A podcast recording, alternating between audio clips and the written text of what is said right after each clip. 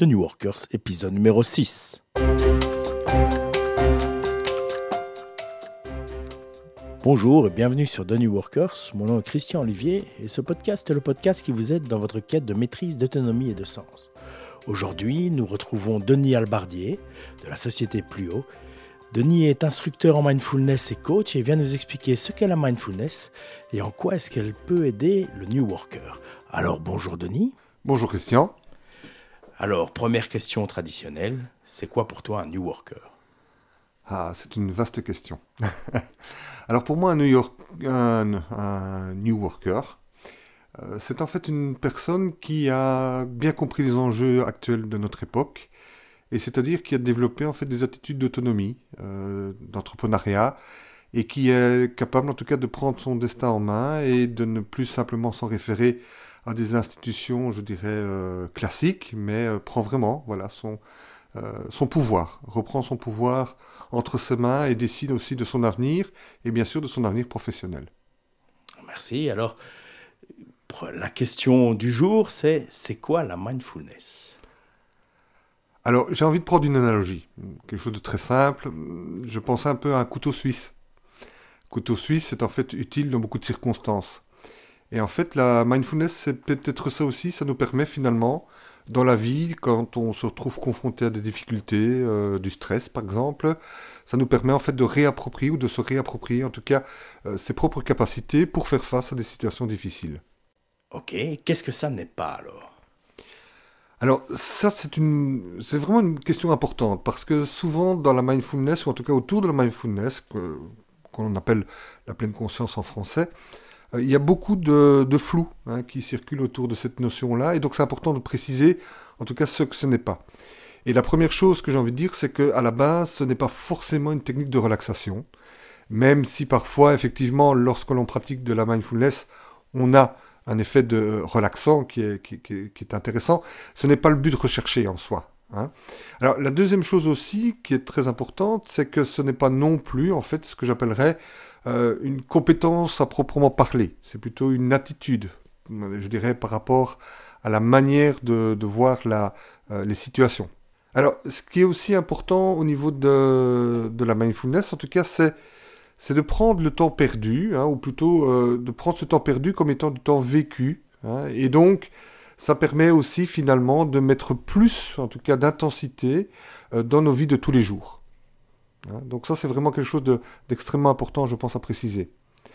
Et donc ça veut dire aussi que les gens qui vont en tout cas euh, pratiquer la mindfulness ne vont pas essayer, comme certains voudraient le faire, mettre 36 heures dans 24 heures, mais de vivre chaque moment de manière beaucoup plus intense et surtout, surtout c'est important, dans le temps présent. Donc on pourrait définir la mindfulness comme étant en fait une succession de temps présents qui permettent en fait de vivre les choses avec beaucoup plus d'intensité, Hein, et de ne pas être comme euh, ça se passe parfois, soit uniquement orienté sur le passé, ou bien, dans la, ou bien simplement dans, euh, dans, dans, le futur aussi, et dans l'avenir. Et de ne pas finalement profiter du seul temps qui existe, c'est-à-dire le temps présent. Alors, ce qui est important aussi, c'est euh, la capacité, en tout cas, de se, de se réapproprier son, son corps hein, et la conscience de soi et de ses intuitions. Alors, pourquoi est-ce que je dis ça? Ben, Tout simplement parce qu'on a une tendance, je dirais presque euh, naturel à se concentrer surtout sur les capacités intellectuelles, pardon, sur notre cerveau. Et en fait, on oublie parfois aussi que bah, nous avons un corps et que ce corps, en fait, il est porteur de beaucoup de messages, beaucoup de sensations, et sur lequel, en fait, euh, bah, malheureusement, on ne fait pas toujours confiance. Alors que celui-ci, en fait, euh, n'est pas, on ne sait pas le trahir. Et donc, se réapproprier son corps, se réapproprier ses intuitions, ça permet aussi alors de développer une plus grande conscience des messages que nous avons et donc d'interpréter aussi la réalité de manière beaucoup plus fine, beaucoup plus subtile. Donc ça c'est quelque chose de, je pense, d'essentiel à expliquer aussi aux gens. Ça permet de se réapproprier finalement des capacités naturelles que nous avions, que nous avons par défaut et qu'on a parfois un peu tendance à oublier et donc c'est réunir, c'est réunifier en fait euh, l'esprit et le corps. Une chose aussi importante euh, au niveau de, la mindfulness, c'est prendre aussi conscience de, son inconscient, ou en tout cas des messages que l'inconscient nous envoie. Alors, j'explique un petit peu rapidement. En fait, on dit généralement bah, que l'inconscient, par définition, comme c'est inconscient, on ne sait pas ce que c'est. Par contre, ce qui est très intéressant, c'est que notre inconscient n'arrête pas de nous communiquer des informations via des sensations. Et des sensations qui peuvent être des sensations soit grossières, ça peut être une douleur, ça peut être euh, un chatouillement, par exemple, ça ce sont des sensations grossières, mais aussi des sensations beaucoup plus subtiles qui vont se développer tout autour de notre corps, et il y en a en permanence, et ces sensations sont des messages qui nous envoient, en tout cas que le corps pardon, nous envoie, et si on arrive à les interpréter, ben, c'est en fait euh, une sensibilité beaucoup plus grande. Alors, pour prendre une image aussi peut-être euh, en, vidéo, au lieu d'avoir une définition euh, en, je dirais, en 720... En standard definition, tu es en HD. Ah voilà, ici on est vraiment, on est vraiment en HD, hein, c'est vraiment ça. Et donc on a une image qui est beaucoup plus, beaucoup plus nuancée, beaucoup plus claire, beaucoup plus subtile. Hein. Donc ce nœud dans l'estomac, tu vas pouvoir, un, t'en rendre compte et lui mettre euh, une signification que tu n'aurais peut-être pas mis au départ, en fait. Complètement, complètement, tout à fait, exactement. Alors, il y a aussi une notion qui, je pense, est vraiment importante euh, dans, la mindfulness, c'est la notion d'acceptation. Hein, alors, euh, l'acceptation, c'est pas. J'entends l'acceptation comme étant du lâcher prise. Qu'est-ce que tu veux dire là? Ça veut dire se résigner ou Qu'est-ce que tu entends par lâcher prise? Alors justement, ce n'est pas la notion de, résignation comme on l'entend, hein, et donc le terme acceptation, en fait, en mindfulness, est un terme très précis, avec, je dirais, euh, un contexte précis. Alors je m'explique. Euh, l'acceptation, dans le sens, en tout cas, mindfulness, ça veut dire accepter ce qui est là, accepter ce qui est présent euh, et qui se présente à nous. Et donc j'ai envie de dire que c'est la première étape, je dirais, du changement, et c'est une des difficultés souvent pour laquelle les gens ont du mal à changer, c'est parce que ils aimeraient bien avoir une certaine réalité, mais en fait ils n'appréhendent pas la réalité telle qu'elle est. Donc en fait ce n'est pas de dire bah c'est comme ça et je peux rien y faire, mais c'est de dire c'est là et comment je vais faire avec cette réalité qui est là en fait. Complètement, complètement. Et c'est vraiment être dans l'acceptation de dire voilà, c'est ce que je vis pour le moment, avec des aspects peut-être agréables ou des aspects moins agréables, mais c'est là. Tout est là, ici, dans l'instant présent, et qu'est-ce que je vais alors, effectivement, pouvoir faire euh, avec, euh, ce, avec cette réalité? Alors, en quoi est-ce important pour un New Worker? Alors, pourquoi est-ce que c'est important pour un New Worker? J'ai envie de dire, il y, a plusieurs, il y a plusieurs pistes en tout cas.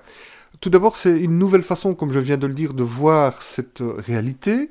D'accord? Ça veut dire développer beaucoup plus sa lucidité, développer beaucoup plus son intuition, développer beaucoup plus sa vision aussi. Alors, on sait que on est dans un monde euh, actuellement qui est, qui est, flou. C'est-à-dire que les gens se posent beaucoup de questions. Qu'est-ce que l'avenir va donner? Qu'est-ce qui va se passer? Etc. Et donc, il y a énormément d'angoisse, il y a énormément d'incertitudes. Et au travers des flots ou du flot d'informations que les gens reçoivent, c'est très difficile de cerner qu'est-ce qui, qui est pertinent, qu'est-ce qui n'est pas. Et justement, grâce, je dirais, à cette, technique, il est possible, en tout cas, de développer ce qu'on appellerait sa lucidité. Et donc d'avoir une vision beaucoup plus perçante aussi face à des situations. Et donc, in fine, j'ai envie de dire ça, c'est de prendre des bonnes décisions. Hein. Alors, ça, c'est un, des aspects que je trouve en tout cas extrêmement positif et que peut effectivement nous apporter la pleine conscience. Un deuxième point qui est aussi intéressant, c'est comment je vais pouvoir, en tout cas, euh, développer ou redévelopper, en tout cas, mon sens de la discipline. Alors, ce qui est important de comprendre, c'est que euh, il n'est pas tous les jours évident hein, de prendre du temps pour, euh, s'asseoir hein, et trouver des moments formels, et que ça demande une certaine autodiscipline, c'est-à-dire de se forcer. Et on a toujours des bonnes raisons, comme dirait l'autre, de se mettre, euh, euh, qui viennent toujours entraver, en tout cas, notre intention de, pratiquer. Et c'est important, en tout cas, d'avoir cette autodiscipline et de se dire, ben voilà, je, prends du temps aussi pour, euh, pour ça et développer aussi cette attitude-là ou ces compétences-là. Et donc, ça, c'est quelque chose qui peut vraiment nous aider par rapport à, je dirais, à ce qu'un New Yorker peut également attendre. Autre chose aussi, c'est en termes de développement, donc ça je l'ai déjà dit, je me répète un petit peu, c'est de développer une vision beaucoup plus claire. Alors aussi une autre analogie ou une autre image, je pourrais dire une vision 3D plutôt qu'une vision 2D, avec beaucoup plus de, nuances et de subtilité dans l'image de, cette réalité. Évidemment, et on en parlera un petit peu, bah, c'est vrai que la, pleine conscience, c'est souvent, c'est pardon, euh, on a souvent découvert cette pleine conscience par tous ces apports qu'elle pouvait nous, nous donner, en tout cas dans l'approche anti-stress. Alors on sait que bah, le stress est quand même un des fléaux à l'heure actuelle dans, les organisations. C'est de développer aussi notre créativité, notre, notre empathie, euh, qu'on va retrouver dans ce qu'on appelle l'intelligence émotionnelle. Hein. donc ça, c'est une des dimensions. Et donc, in fine, c'est aussi développer finalement nos performances. Donc en fait, ça c'est important pour chaque individu. En fait, on parle de performance, on parle de créativité, de développer sa vision. C'est aussi très intéressant pour une organisation, ça. Alors, j'ai envie de rebondir parce que pas plus tard que ce matin, je lisais un article euh, qui disait que dans le, dans le Time, il y, avait un, il y avait un dossier qui avait été créé, en tout cas, ou qui avait été euh, réalisé sur la mindfulness, et qui disait, en substance, disait, mais la mindfulness est peut-être la, la dernière solution que les organisations euh, vont pouvoir mettre en place pour pouvoir résoudre, entre autres, les, problèmes de stress que l'on rencontre, Hein, dans, les organisations. Et c'est vrai, hein, c'est vrai que on connaît en tout cas euh, le, programme MBSR, qui est un programme qui a été développé par, par un scientifique. Hein, on parle de, euh, de John Kabat-Zinn, qui est en fait euh, un médecin du MIT qui a en tout cas commencé à mesurer de manière très sérieuse l'impact positif que pouvait avoir la, méditation en pleine conscience sur le, nos cerveaux. Et donc, on le sait que en Occident, on a besoin de preuves scientifiques. Hein. autrement, euh, par définition, euh, ça n'existe pas. Et donc, c'est lui qui euh, a apporté, en tout cas, cette, contribution majeure à pouvoir, en tout cas, faire connaître la mindfulness dans, les... D'abord, dans un premier temps, pour les hôpitaux, hein, parce que c'était le, le but, était aussi de traiter les gens qui avaient des graves problèmes de stress et de douleurs chroniques, et progressivement, cette discipline entre maintenant dans les organisations pour ces, euh, je dirais, ces, capacités euh, de, combattre en tout cas le, stress, ou en tout cas de l'appréhender de, de, meilleure façon. Euh, il faut savoir qu'il y a des, grosses entreprises. Alors, il y a par exemple Google qui a aussi développé un, un, programme. Ça n'a pas été très simple parce qu'à la base, c'était aussi des ingénieurs, des informaticiens qui n'étaient pas forcément branchés dans ce, dans ce mind, mais qui euh, effectivement euh, ont vu aussi les bienfaits que cela pouvait apporter, étant sur les performances, mais aussi sur la créativité. On sait que c'est une société qui, qui a besoin d'énormément de, créativité et on en a besoin également. Euh, donc j'ai entendu, il y avait Google, il y a, Apple aussi qui a développé cette, cette technique en interne. Et donc, on en arrive à finalement peut-être aussi un paradoxe, hein, c'est-à-dire c'est comment prendre le temps de ne rien faire. Euh, parce que ça aussi, c'est aussi une des difficultés, c'est que les gens ont parfois l'impression, alors avec tout le, tout, le travail et tous les challenges qu'ils ont à, mener, que de dire, voilà, si je reste là assis à ne rien faire, je perds mon temps. Et en fait, c'est tout l'inverse qui se passe, parce que c'est un petit peu comme, j'ai envie de dire, un lac. Quand on regarde un lac, finalement, on a l'impression que c'est très, très calme, très, très paisible. Mais au fond, en tout cas, en dessous de l'eau, il y a de la vie, ça bouge. Et effectivement, c'est ce qui est en train de se passer avec la mindfulness aussi, c'est que pendant qu'on médite, eh bien, il y a toutes des connexions neurales qui sont en train de se remettre en place et de développer des nouvelles dynamiques des dynamiques qui vont nous amener euh, peut-être plus d'optimisme, plus de bonheur, mais aussi développer plus de créativité, et donc, in fine, ben, en fait, nous rendre plus performants. Hein. Et ça, de plus en plus d'organisations ont commencé à comprendre les enjeux euh, importants euh, que pouvait amener la mindfulness, et c'est comme ça que de plus en plus d'organisations sont intéressées par cette démarche. Oui, donc tu parlais d'Apple, il me semble qu'il y a une photo célèbre de Steve Jobs qui médite dans son salon vide, donc il n'est pas étonnant qu'il ait amené ça chez Apple. Maintenant, on a convaincu euh, le New Worker qui nous écoute. Qu'est-ce que tu lui conseilles? Quelle est, la, quelle est la, meilleure manière que tu vois pour aborder la mindfulness et pour pouvoir euh, l'intégrer dans son quotidien Alors, plusieurs pistes. Euh, d'abord, j'ai le sentiment que chacun a une approche personnelle euh, face à la, méditation, face à la pleine conscience ou, le mindfulness. Donc c'est à chacun de trouver sa voie. Néanmoins, néanmoins, je crois qu'il y a des, pistes extrêmement concrètes à proposer. On peut parfois euh, découvrir cette discipline au travers d'une lecture. Et donc ça, euh, moi, j'incite en tout cas à, lire des ouvrages comme ceux de John Kabat-Zinn, par exemple, hein, l'auteur, on en a parlé de, de la MBSR. Il y a aussi un, moine français qui, euh, paraît-il, est le plus heureux du monde. Hein, c'est Mathieu Ricard, qui est en fait devenu maintenant le, porte-parole francophone du Dalai Lama et qui lui aussi, euh, bah, au travers, je dirais, de ces petites vidéoconférences, euh, nous amène aussi à, découvrir, en tout cas, ce, monde complexe de, la pleine conscience.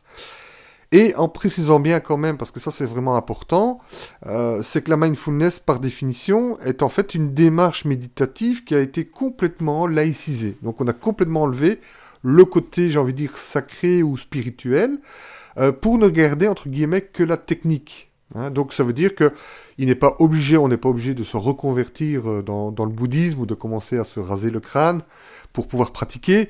Euh, tout le monde, toi et moi, on peut vraiment pratiquer euh, de manière tout à fait formelle, chez nous, dans notre salon ou peu importe. Euh, donc ça, je disais, ça c'était la lecture. La deuxième chose que, que, que j'invite à faire aussi, euh, c'est euh, effectivement d'aller voir aussi sur Internet les gens qui proposent notamment des, des, des programmes de formation MBSR, entre autres. Hein. donc ça, ça c'est très très utile et très intéressant. Il y a toutes sortes, alors c'est important d'entendre ça, c'est qu'il y a toutes sortes de méditations, avec chacune, je dirais, leur spécificité, etc. Et c'est peut-être aussi à chacun de faire son marché. Hein, ça, c'est euh, extrêmement important. Ce qu'on va peut-être faire, en fait, c'est mettre dans les notes de l'épisode quelques bouquins ou quelques liens que tu aurais euh, sélectionnés pour que les gens sachent peut-être un peu par où démarrer. Donc, notre New Worker s'est approprié la technique. Il doit s'attendre à avoir euh, un résultat immédiat ou qu'est-ce que est-il facile de se décourager? Qu'est-ce que tu qu'est-ce constates auprès des gens qui abordent la mindfulness? Alors moi j'ai envie de j'ai envie de, répondre de manière euh, assez simple et de nouveau avec euh, par analogie. C'est reprenons maintenant euh, l'apprentissage d'une discipline comme par exemple une, langue hein, ou bien un sport. Ben, on sait que c'est de la pratique. Hein, et donc c'est pratiquer, pratiquer, pratiquer qui va faire qu'à un moment donné, ça va ressembler à quelque chose. Et donc, ce qui est vraiment important également dans la méditation, puisque c'est quand même une gymnastique, ça je l'ai peut-être pas dit, mais c'est une gymnastique de l'esprit finalement. Hein. donc c'est comment on se muscle son esprit. Et comme tous les muscles, eh bien, ça demande aussi, je dirais, une certaine régularité, hein, une certaine constance dans l'effort et de le faire de manière régulière. Et donc, ce que je conseille, hein, c'est de faire, euh, c'est de faire, de pratiquer. Euh, parfois quelques minutes par jour suffisent. Alors, euh, quand je dis ça, c'est pas tout à fait vrai. C'est-à-dire que euh, l'idée qui est derrière, c'est de créer une habitude. Hein, et que quand on a cette habitude, à un moment donné, ben, on commence à y prendre goût et puis on a envie d'aller plus loin. Hein. Mais au début, c'est un peu comme un jogging. Ça sert à rien de courir deux heures une fois tous les 15 jours. C'est beaucoup mieux de courir euh, dix minutes, un, quart d'heure tous les jours. Ça sera beaucoup plus productif. Eh bien, la pleine conscience ou la pratique de la pleine conscience, c'est également ça. Et ce qui est très important aussi, et c'est une, euh, des vertus en tout cas qui a été développée aussi dans cette approche, c'est la patience. Hein et donc c'est réapprendre la patience et de ne pas non plus espérer d'avoir un résultat tout de suite. Alors, si je prends maintenant quelques chiffres, et euh, voilà, à titre d'indication, euh, je disais que dans, un livre de Mathieu Ricard, il disait, mais si on pratique déjà euh, à peu près 8 semaines à raison de 20 minutes par jour, on a déjà une première transformation qui se fait. Hein. Donc ça c'est déjà un indicateur. Donc déjà après les 8 semaines, on commence à avoir des effets euh, positifs. Et le côté assez génial, c'est qu'on a aussi constaté que des gens qui après avaient arrêté de pratiquer, avaient également eux-mêmes des résultats encore positifs pendant les, semaines suivantes. Donc il y a un peu un effet de, un peu un effet d'inertie. Il faut le temps que le bateau ou que le mouvement se mette en route. Et une fois que le, mouvement est en route, ben, je veux dire, euh, il, continue. Et pour moi, c'est tout l'enjeu, je pense, de, je dirais, euh, des instructeurs de, pleine conscience, c'est comment ils vont amener les gens à euh, avoir cette autodiscipline pour pouvoir, en tout cas, persévérer. Hein. Et alors, il y avait un participant qui me disait, j'aimais beaucoup cette, euh, j'aimais beaucoup en tout cas cette euh, intervention, il disait, en fait, moi je me rends compte d'une chose, c'est plus des effets positifs. Maintenant, ce que je me rends compte, c'est que quand j'arrête, j'ai un manque qui, est là. Et donc, c'est un peu comme la santé. Je veux dire, on l'a ou la respiration, on n'est pas conscient, et c'est quand on la perd qu'on se dit, tiens, il me manque quelque chose. Et quand on est arrivé à ce stade-là, ça veut dire qu'effectivement, on, a des effets qui sont positifs. Alors, c'est pas une révolution. Hein, c'est pas du jour au lendemain, je me lève et je suis un, Superman ou je suis complètement transformé. Ça va, se, ça va se faire ou ça va se manifester, comme disait un petit peu John Kabat-Zinn. Euh, il disait, c'est un choc subtil Hein, aux répercussions potentiellement cruciales. Beaucoup, j'aimais beaucoup cette définition-là. Et donc c'est vraiment ça, c'est-à-dire qu'un jour, il y a des choses qui vont changer, et on va se dire, tiens, ça c'est peut-être l'effet justement de, de, la pleine conscience ou de la méditation. Ah, avant je, réagissais comme ça, et puis maintenant je me rends compte que c'est différent, je, suis moins au taquet, je, suis moins, euh, je monte moins dans les tours. Et donc c'est comme ça que progressivement on va se dire, mais oui, je suis en train de... Il y, a, des choses qui sont en train de changer. Mais c'est extrêmement subtil. Hein. et donc, j'ai envie de dire que c'est un chemin. Et quand on, quand on commence, ben voilà. Je veux dire, c'est un chemin sur lequel on va peut-être aussi s'engager pour, pour des mois et certainement des années aussi, à ce niveau-là. Et donc, les possibilités sont, sont presque illimitées, sont presque infinies. Mais euh, je reprends la phrase de Mathieu Ricard qui disait que effectivement après huit semaines, euh, on avait déjà le premier résultat qui pouvait, euh, je dirais, opérer hein, ou en tout cas se, manifester. Donc dans, dans, un projet, on appelle ça des quick wins qui permettent de maintenir un peu la, la, la machine et la motivation. Pour clôturer, Denis, est-ce que tu pourrais dire à nos auditeurs comment ils peuvent aller voir ton actualité ou te contacter euh, sur Internet ou ailleurs, en fait? Donc, mhm. Denis Oui. Ben, je pense, Christian, que le, plus simple, c'est de consulter le site. Hein. Euh, alors, le site, c'est plus haut. Alors, ça s'écrit 3 fois W, hein, point, P-L-U-O, hein, point B-E, tout simplement. Donc, c'est plus haut.be. Merci beaucoup. Au revoir. Voilà, au revoir. Eh bien, chers New Workers, voici qui clôture l'épisode de ce jour. Alors comme d'habitude, je vous invite à vous rendre sur le site de newworkers.com pour vous abonner au podcast, mais aussi à en parler autour de vous et si ce podcast vous plaît, à en faire euh, part à vos amis et peut-être nous amener d'autres auditeurs. Eh bien merci beaucoup et au prochain épisode. Au revoir.